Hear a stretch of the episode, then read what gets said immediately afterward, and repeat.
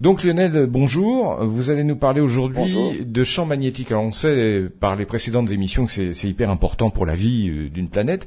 Et ce qui est intéressant aujourd'hui, c'est que euh, ben, vous allez nous parler des champs magnétiques sur les exoplanètes. On commence à les détecter.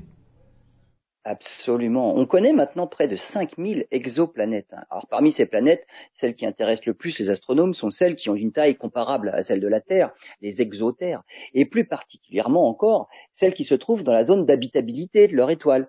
C'est là où la température peut permettre à l'eau liquide d'exister sur la planète.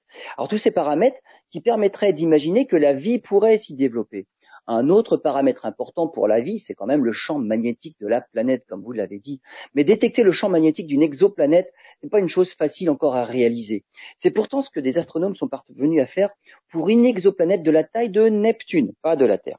Grâce au télescope spatial Hubble, ils ont suivi le parcours d'atomes de carbone ionisés. Ces atomes se forment dans l'atmosphère de la planète et lorsqu'ils s'en échappent, ils les ont vus piégés par les lignes de champ magnétique, ce qui a permis d'identifier les propriétés du champ magnétique même à de grandes distances de la planète.